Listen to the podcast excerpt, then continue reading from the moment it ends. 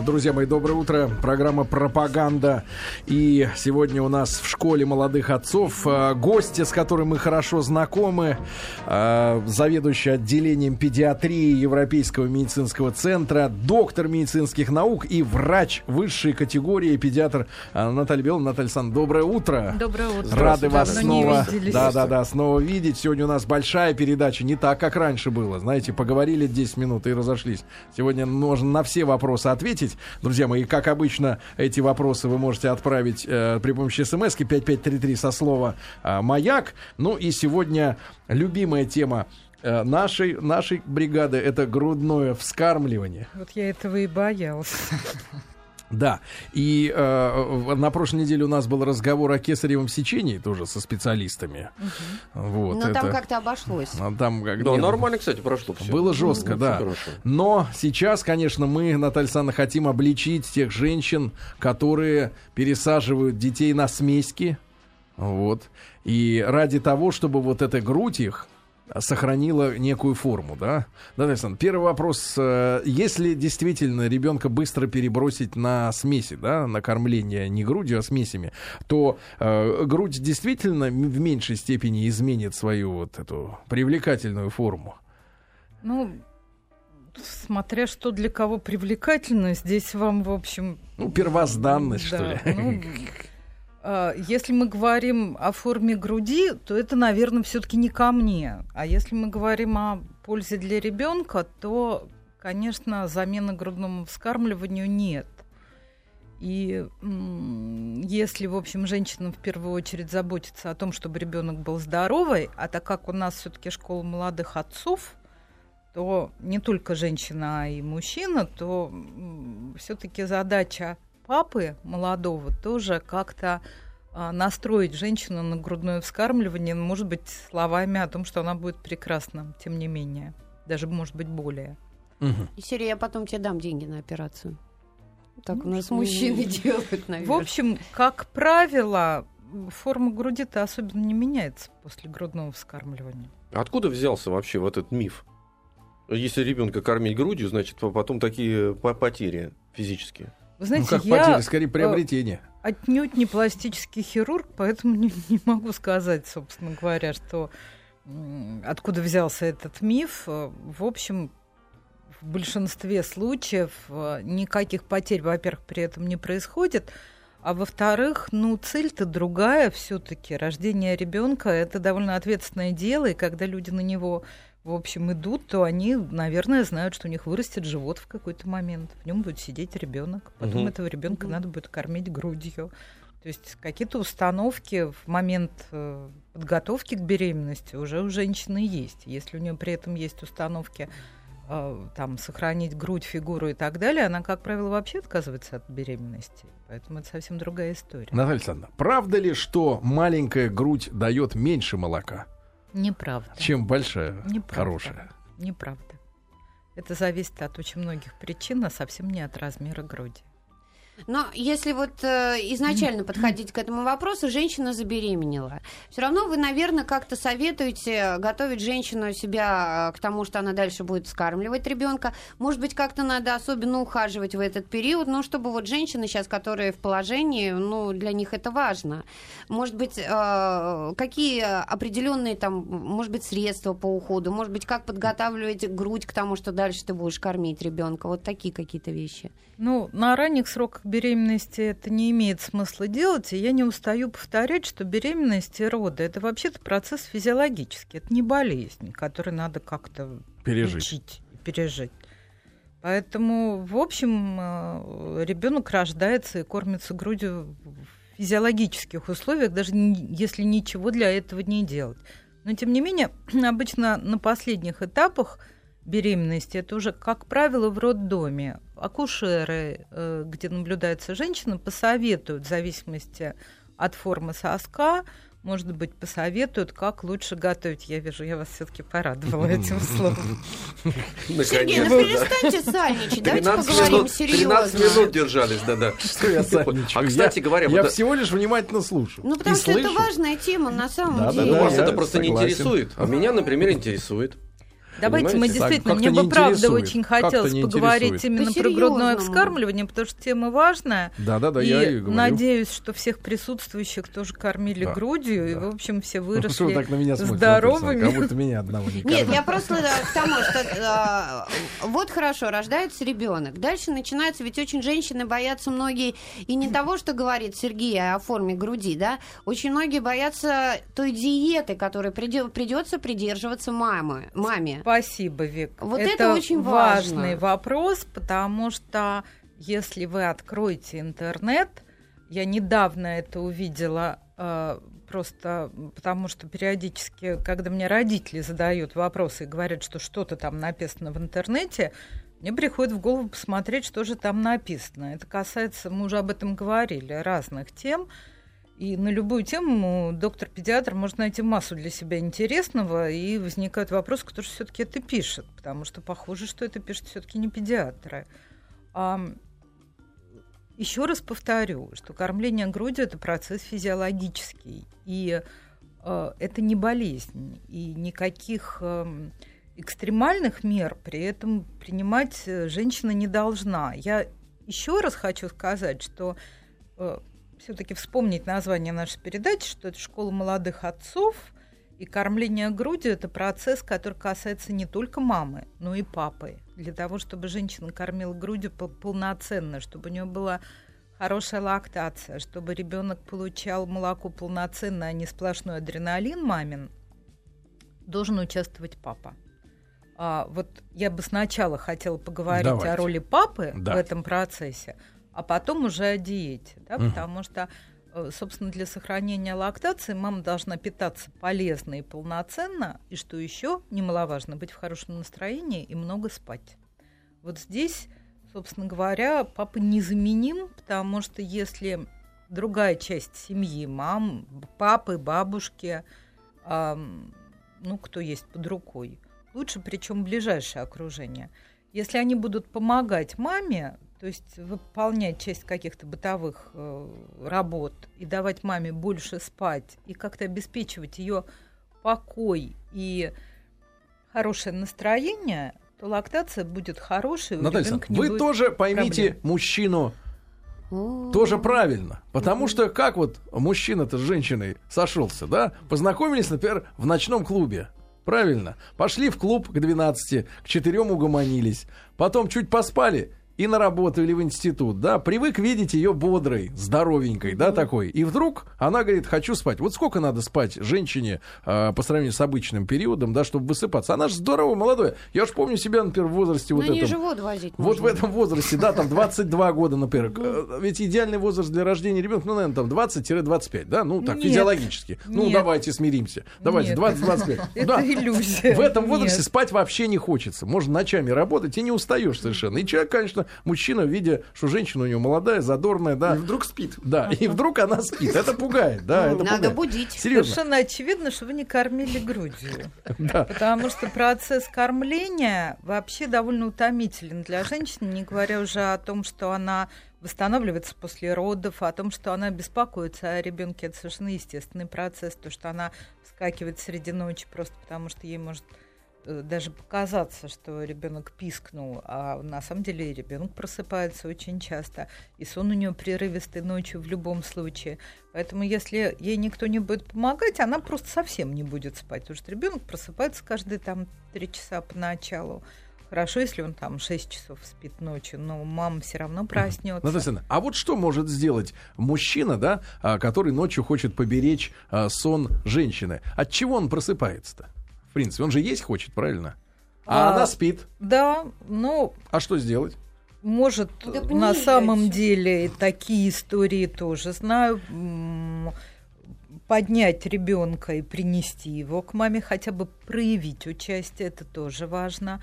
И во-вторых, если папа есть в наличии дома, э, в часы, которые, ну, дневные, скажем, не, не ночью, а вечером, дать ей поспать в те часы, когда спит ребенок. То есть что-то поделать такое, что в другой ситуации делала бы она. там, не знаю, еду Ну вот про первый пункт могу сказать, что это чистый эгоизм, да. Все равно кормить должна мама, но главное, чтобы и ты не спал, чтобы мне было приятно, что ты тоже проснулся. Тут дело не в этом. Тут дело не в этом. Просто если мама проснется да. и встанет, подойдет к кроватке, накормит ребенка, э, там еще какое-то время его потетешкает, папа при этом будет спать Э, возможно, какое-то раздражение накопится через некоторое время, действительно. А дело еще в том, что если она э, будет, ну, меньше просыпаться надолго, ее качество сна тоже будет лучше. Mm. Тут, собственно, процесс участия. Наталья скажите, вот как раз по поводу процесса участия, и вы сказали, э, что с молоком попадает Э, значит, э, отрицательные эмоции даже э, да, ребенку, а да. а вот они как раз накапливаются от недосыпа, от невнимания, от стресса, от чего? Вот от да, этого всего. от этого всего, потому что, в общем, ну, женщина в период кормления грудью, ну, целый комплекс испытывает эмоции, которые и физиологически, то есть связаны там с процессами, которые после родов происходят, связанные с лактацией, послеродовой депрессией, и еще с миллионом разных причин. И если вдруг еще что-то такое ей кажется, что участия нету, то, ну, копится какая-то обида, и, наверное, у кого-то. Копится, копится, конечно. Вот. И просто если папа молодой будет э, тоже это понимать, то легче будет на самом деле всем и в первую очередь ребенку. Скажите, а вот как помочь можно? Вот э, смотрите, уснула мама. А, значит, mm-hmm. он заорал, надо кормить вроде бы. А можно до этого э, сцедить? сцедить, да, чтобы бутылочка была? Не нужно. Мама, если ребенок проснется, потому что он хочет есть, она в любом случае проснется и будет его так, кормить. А если ушла мама, вышла? А... Это оставила мне бутылку. Куда вот ушла? Давайте мы об ну, этом ну, ушла, поговорим. В ушла. Ну, давайте мы об этом поговорим вот отдельно, да, про грудное вскармливание и скармливание э, сцеженным молоком. Uh-huh потому что это немножко разные вещи, и все-таки грудное вскармливание предпочтительнее, потому что грудное вскармливание, ну, все хорошо знают э, про его пользу э, питательную, да, это и антитела, и совершенно другой состав э, белков, жиров и углеводов, который, к сожалению, повторить нельзя. Как бы ни писали производители молочных смесей, что это вот полная копия, да. Полная копия. Не бывает такого. Но помимо всего прочего, это эмоциональный контакт телесный мамы с ребенком, который, собственно говоря, закладывает основу контакта на всю жизнь. И папа это тоже касается. Когда папа берет ребенка на руки с первых дней жизни и принимает участие в его развитии, то, в общем, это доказано, что психологический контакт у папы с ребенком после этого значительно лучше, например, в тяжелом подростковом возрасте. Угу. И все же, ну Про вот диету. диета, да, потому да. что я помню вот это вот одно, надо пить чай с молоком, огурцы нельзя, потому что ребенка будет, пардон, пучить, и все вот это вот, вот дальше интересно. лука нельзя, еще что-то нельзя, и все, кто приходили в гости, говорили о том, чего нельзя, а надо пить больше чая с молоком. Да, а, на самом деле я как-то собрала. Кстати, от а, чая это не заснуть. А, ну, вы знаете, кормящие мамы засыпают. Еще я помню, угодно, можно 100 грамм, чтобы ребенок потом крепче спал. Вот это я тоже помню. Вот Такая интересно, вот потому что, себе. Потому что э, версий огромное количество, и они абсолютно противоречат друг другу. Вот мне интересно, что вы это сказали, потому что ну, совсем недавно я слышала, что маме сказали, что огурцы – это единственный овощ, который мама может есть. Зато ни в коем случае нельзя помидоры и, боже, сохрани, нельзя молоко. Нет, просто для меня была трагедия. Когда мне сказали, нельзя огурцы, а я их люблю больше всего вот как бы из овощей. За это жизнь, вам для сказали. Меня, для меня это была самая большая проблема. Ну, вы знаете, для меня вот самая большая проблема а, который меня задевает, несмотря на долгие годы, которые я работаю педиатром, это то, что большинство врачей период, который для семьи должен быть счастьем, а, стараются сделать пыткой. Э, я совершенно не хотела эту фразу говорить, она у меня как-то сама собой А вы правильно, кстати говоря, сказали, это точно, это недостаток информации вот такой-то эмоциональный, что это а, самое счастливое время должно мне быть. Мне кажется, что главная задача э, врача, я ни в коем случае просто не хотела никаким образом коллег обижать, но просто мне очень всегда больно видеть, что в этот период родители ну, просто с круглыми глазами смотрят не на ребенка уже, а на врача, ожидая от него каких-то не знаю, мер по экстренному спасению вообще ситуации. ситуации, которая, в общем, является абсолютно физиологически самым счастливым периодом в жизни семьи. А, да, действительно, есть определенные ограничения у кормящей женщины, но они, во-первых, должны быть совершенно разумными, и они, если мама здорова, если она не аллергик, а если ребенок хорошо себя чувствует, они очень небольшие. То есть понятно, что мама не должна есть гадостей. Да? Если она будет есть исключительно фастфуд и там пить э, фанту, ребенка будет корячить. Это, в общем, совершенно Ребенок очевидно. Извините за вульгаризм. Да. да. У него будет болеть живот, и вырастет он толстым. То есть, если мама будет есть здоровую еду, совершенно полноценную, нормальную здоровую еду, ту, которую ей хочется есть, к которой она привыкла, э, то нет нужды, если ребенок себя хорошо чувствует, делать никаких ограничений. Есть определенные рекомендации, которые всем известны, которые кормящая женщина, ну, в общем, не должна себе позволять. Это большое количество сладкого, потому что ребенок болит живот из-за этого его. Из-за сладкого. Из-за сладкого. При этом тоже фанатизм тут особого быть не должно. Ну просто если мама будет есть жирный торт, ну ребенок будет плохо себя чувствовать. Uh-huh. А, то же самое касается острых, копченых всяких продуктов, таких, которые, ну скажем, не едят люди. Э, с которые, подагрой. Ну, которые стремятся к здоровому образу жизни. Угу. Консервы, есть еще продукты, которые просто меняют вкус молока. Это лук, чеснок и специи. Угу. Такие... А ребенок чувствует это? Ну, есть вещи, которые меняют вкус молока. Угу. Действительно. Вот лук и чеснок меняют Но качество вкус не молока. меняется. Качество не меняется. Да нет, ну просто, скажем, от чеснока большого количества тоже ребенка может там Горечь беспокоить. Да, живот. Кстати а говоря, вот... такой вопрос, Наталья Александровна. Друзья у нас в гостях заведующий отделением педиатрии Европейского медцентра и доктор медицинских наук и врач высшей категории, педиатр Наталья э, Белова. Мы сегодня о грудном вскармливании говорим, но и другие вопросы можем тоже осветить. 5533 со словом «Маяк» смски. Наталья Александровна, а такой вопрос, если, э, например, маму в период кормления состала все-таки какая-то болезнь, например, грипп угу. или просто простуда, да? Понятно, угу. на, на, на рот можно надеть маску, но насколько ребенок рискует в этот момент от молока, да, а, получить вирус какой-то, да, РВИ там и что-то в этом роде, да? Насколько вот он рискует? И, и не стоит ли, например, на период вот выздоровления мамы, а, ну, соответственно, перейти на смесь там на неделю, на полторы, может быть, пока она не вылечится, да? Вот вы сегодня задаете замечательные совершенно вопросы, потому что это как раз те вопросы, на которые чаще всего приходится отвечать. Существует довольно мало заболеваний, которые требует прекращения грудного вскармливания и перевода на смесь. Я здесь должна сказать два слова о том, что перевести ребенка на смесь ненадолго, а потом вернуться к грудному вскармливанию без вреда для ребенка не получится. Во-первых, э, процесс сосания, мы, может быть, об этом поговорим чуть-чуть попозже, не такая легкая работа для ребенка. Ему э, приходится эм, работать довольно активно, чтобы э, достать э, молоко, которое находится в задних дальних протоках. И это бывает довольно частой причиной. Некоторые женщины отказываются от скармливания, говорят, что э, он не хочет, он плачет. Он просто устал, наверное. Он просто устал, ему неохота работать. И когда мы при предлагают... Сергей, ну, ну хватит. Просто... Кому тебя дурила? Больше я к вам не приду. Инвалид. Невозможно, товарищи. Дайте послушать. Ну, правда. Ну, что у вас за видения такие, действительно? Что у вас какие-то видения? Непонятно. Не хочет работать. Какое-то кино другое. Не хочет работать, Посмотри, вон там. Не хочет работать. Вот. И э,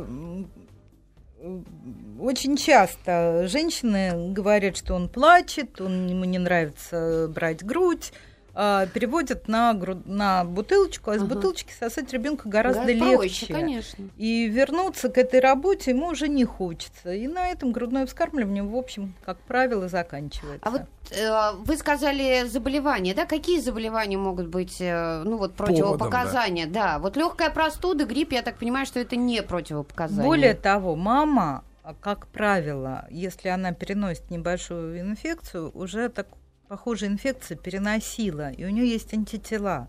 Поэтому если она часто прикладывает ребенка к груди, то ребенок получает эти антитела от мамы, у него риск заболеть меньше. Ну а что может быть перестанет. противопоказанием? Какие заболевания? Как кто? Гепатит, СПИД, те а. заболевания, а. где вирус может э, попасть в грудное молоко. И, и вот такой вопрос. Э, очень часто вот эти всякие чаи продаются, да, ну, поскольку вскармливание, ребенок mm-hmm. вот маленький, mm-hmm. вот эти всякие вспучивания, т.д. и т.п., вот эти чаи, фенхель, там, укропная вода, это действительно помогает ребенку или это миф? Помогает. Это то, что я уж боюсь произносить эти слова в этой аудитории. Но это такие ветрогонные препараты, которые облегчают колики у младенца. То есть вот. не стоит бояться. Да, и есть можно... чаи, которые улучшают лактацию. Это, в общем, нормальная вещь. Наталья Александровна, а если для выздоровления мама употребляет антибиотики вот Очень, во время лечения? Как правило, доктора, которые назначают антибиотики кормящие мамы, учитывают то, что она... Ну, мы говорим все-таки о вот нормальных докторах, которые учитывают то, что мама кормит, и то, что мы хотим э, процесс лактации продолжить.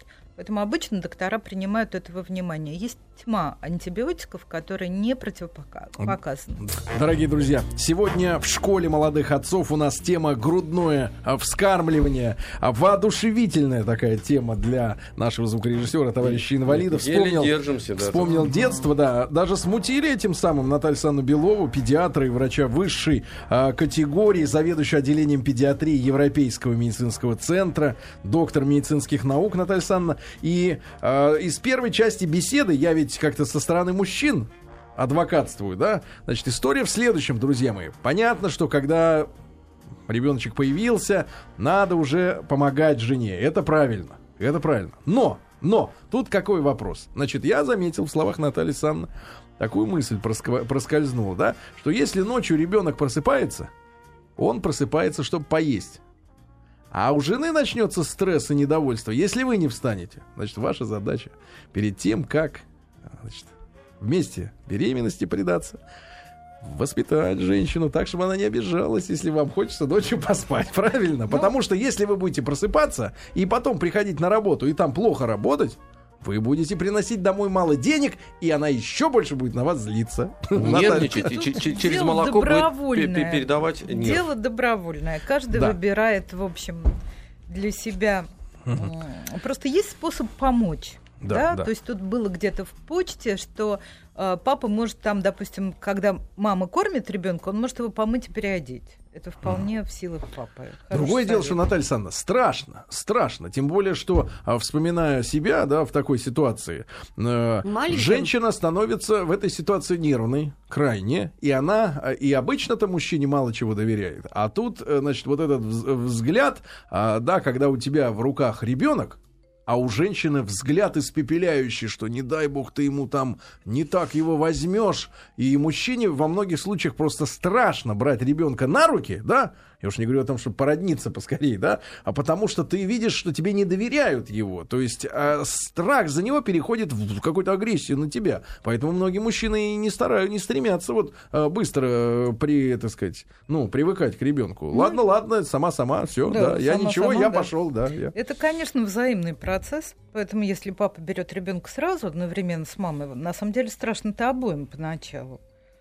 всем одинаково, потому что он новенький совсем, непонятно, каким концом его держать, и э, обоим тревожно. Поэтому если они делают это вместе, то потом уже мама доверяет папе так же, как и себе. Если папа где-то через год впервые решил ребенка взять и перевернул... Когда заговорит. Да, то тогда, конечно, будет тревожно. Алексей Алексеевич, да. а вот вы, э, все-таки у нас папаша-то такой дипломированный, да? Вот скажите, пожалуйста, э, вас супруга подпускала к э, обслуживанию ребенка? Нет, абсолютно подпускали. Другой вопрос, что когда я первый раз остался с ребенком один, я э, нервно уговаривал его, помоги мне, а он ничего не понимал, маленький там месяц, там два. Угу. Ну, помоги мне, я же ничего не понимаю. Я Что сейчас умру от страха. Да, да, да. Ну, ну действительно. Ну, ну, мне казалось, что он там э, пом- mm помалкивал. Потом я его клал себе, клал себе его на живот. Мне кто-то mm-hmm. вспомнилось, да. клади, клади на живот, потому что mm-hmm. он там на животе засыпает. Mm-hmm. Ему тепло стало. Действительно, он, значит, там становился. Но я вам, товарищи, должен сказать, страх-то беспредельный, когда в другой э, комнате находится мама. И это, кстати, упущение. Вот мужчина настолько себя готовит к этому, что он дистанцирован от ребенка, что это другая жизнь. Да, да. Слушайте, это действительно колоссально. Это также важно, что как вот вообще жениться, выбрать э, себе женщину, спутницу жизни. Также важно, что вместе с ней готовиться на протяжении, может быть, нескольких лет, что ребенок общий. Потому что существует же такой стереотип. Это та, вот э, это, теперь ты рожай, а я буду, как вы сказали, Сергей, да. а я буду деньги да, А я буду деньги зарабатывать. И не дай бог у тебя форма груди еще после наблюдать. Да, да, да, да, грудь изменилась у тебя, лапки, смотря как лапки распухшие лапки какие-то, носик у тебя такой распухший. Потому что, да, распух розовый носик такой э, сопливый, потому что ты плачешь по ночам, потому что я же не подхожу к нему, я спать Ребенка в первые дни просто страшно взять даже Очень страшно, потому что он же складчатый весь, он же там был загнутый, внутри это сидел, да, он красненький, и вот эти складки, да, как гусеница на танке. Я не спал всю ночь первую. понимаешь, Очень страшно, потому что а, так, и сразу тебе начинают говорить, слушай, у него там кости тонкие, черепа, не сдави голову, там то все, ты, ты в шоке вообще, господи, не, не хочу. Ну, маме-то тоже страшно, поэтому да. если вместе, то не так страшно. Но если возвращаясь к грудному скармливанию, я помню вопросы в роддоме всех женщин друг у друга, а вдруг не будет молока? Бывает такая история в жизни? И как часто? Или это, да. да, как часто, или это миф? Потому что все друг друга теребят, и никто не может на этот вопрос угу. Мы действительно ответить. сегодня по мифам проходимся. А, а приходится, потому что это среда, кстати да, говоря. Да, вот потому что... Было, и, есть. кстати сказать, я хочу чуть-чуть вернуться к тому, что пишут о том, что нельзя, вот, э, вот эти мифы.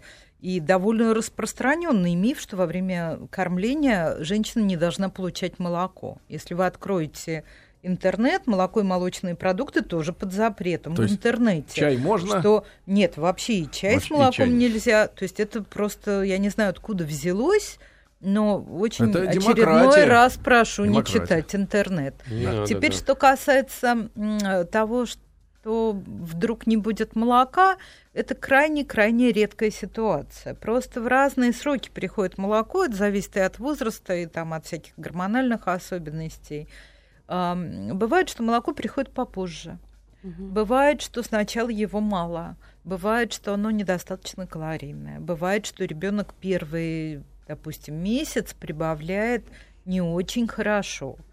Но и это не значит, что надо чем-то докармливать дополнительно. Если при этом ребенок хорошо себя чувствует, если он достаточно эм, мочится, у него тяжелые памперсы, если у него стул бывает более или менее регулярно, тут тоже возможны варианты.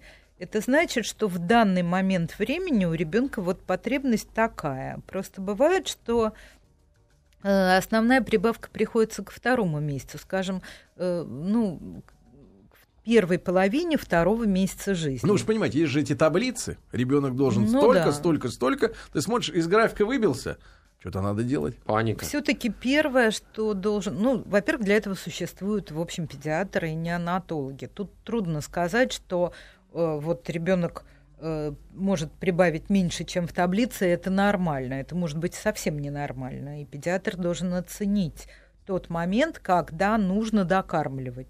Бывает, что молока не хватает. Есть разные способы. Конечно, мы стараемся, ну, в первую очередь, сделать так, чтобы его было побольше. А если нет, то, ну, что делать? Надо докормить. Наталья Александровна, а если обратная ситуация? Если молока много, и насколько вреден для груди той же застой, да, вот обилие молока, и все вот эти вот сцеживания, да, mm-hmm. и так далее, и как хранить его, и можно, и сколько можно его использовать. Вот, во-первых, об, об обилии, да, если mm-hmm. он все не выпивает.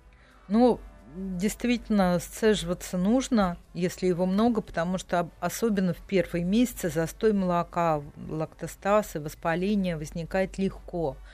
А сцеживание, ну, сейчас существуют всякие там достаточно э, продвинутые приспособления для того, чтобы отсасывать это молоко лишнее. Его существуют специальные пакеты для хранения молока. Его можно хранить в морозильнике, там определенное Прям количество как времени. Кровь.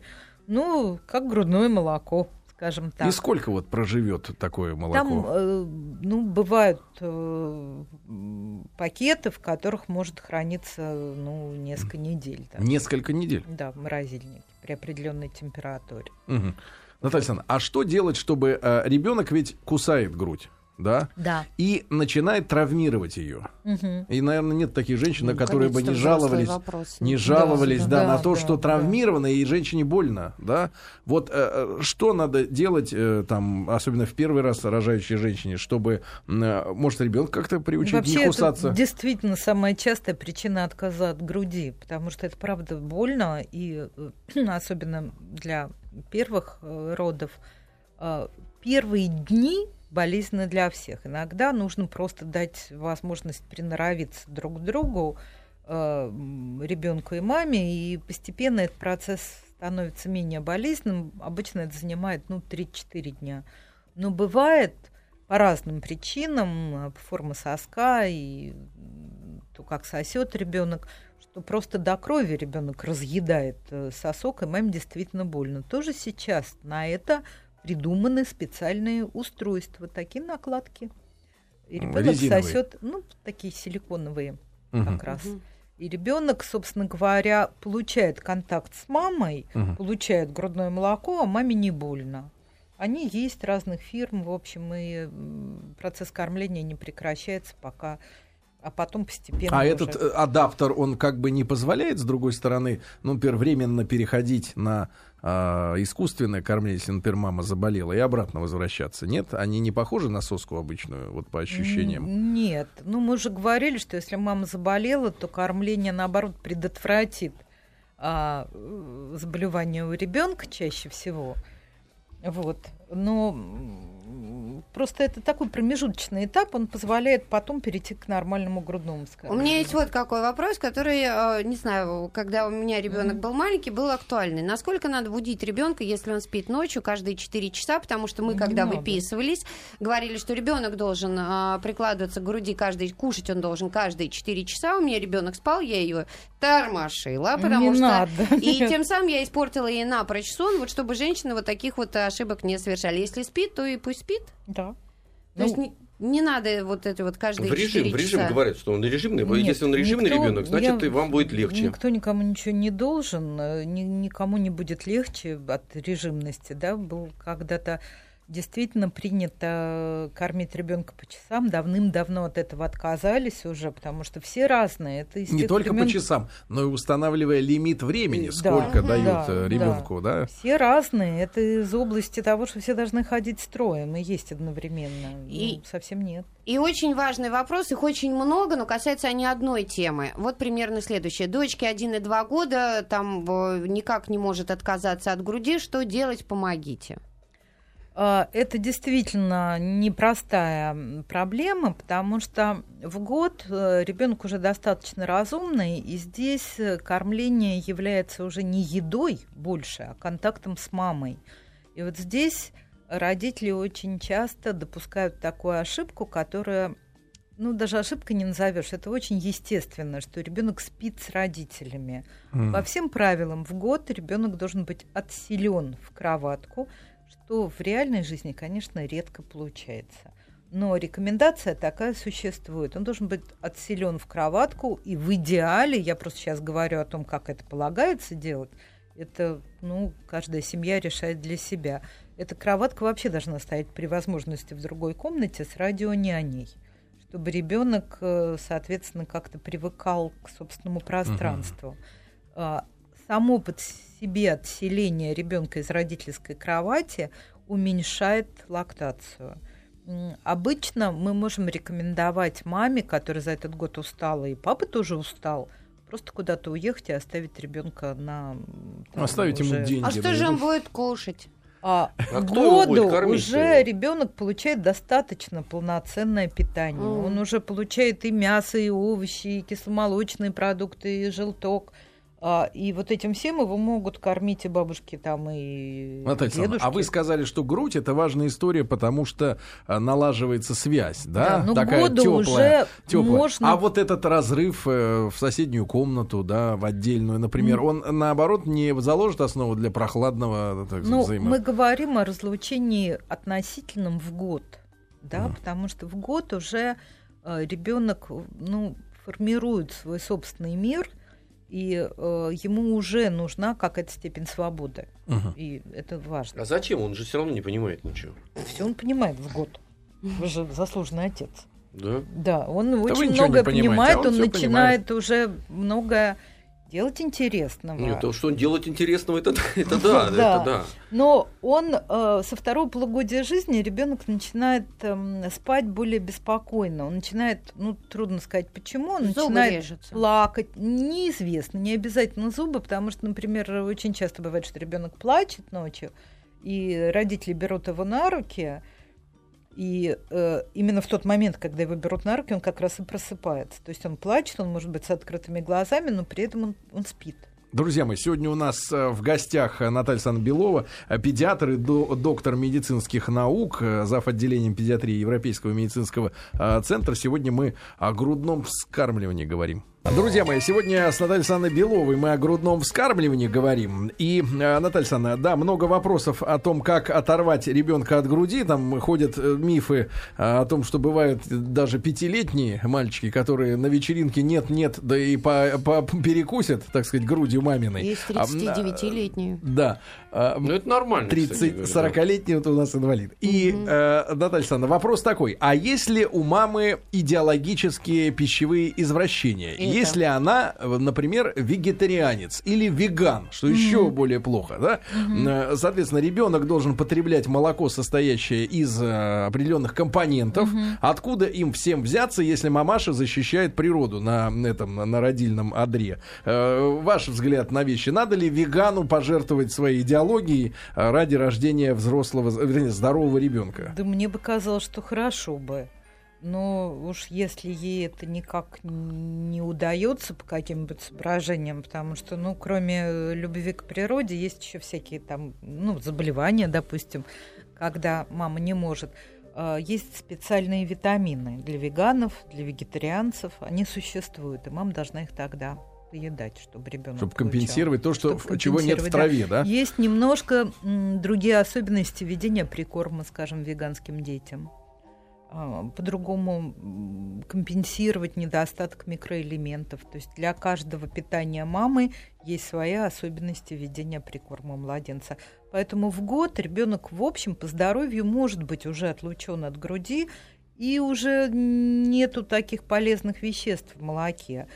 Просто ребенку с мамой не хочется. Наталья Санна, а э, если забегать чуть вперед в плане э, стадий да, развития, а вы как относитесь к истории, что вот в семьях, где какую-то диету такую соблюдают, да, постоянную, перманентную, а детей приобщать? Вот э, ребенку до какого возраста надо все-таки попитаться а, более-менее по-человечески, а потом уже переходить вот на все это, защищать там ну, я могу только свою высказать точку зрения. Я все-таки за свободный выбор. И так как у ребенка нет. А какой у него свободный выбора, выбор? Он же смотрит как ну, родители. Да, да. Если он, в общем, родители все-таки должны как-то учитывать то, что у ребенка есть э, другие потребности. То есть ну, он, в отличие скольки, от взрослых, до скольки, растет. До скольки лет, ну, действительно, скажем, вот до 15. Э, суженный ориентир, суженный рацион? Скажем, это... до 15, потому что ребенок должен получать сбалансированное питание и белки, жиры и углеводы.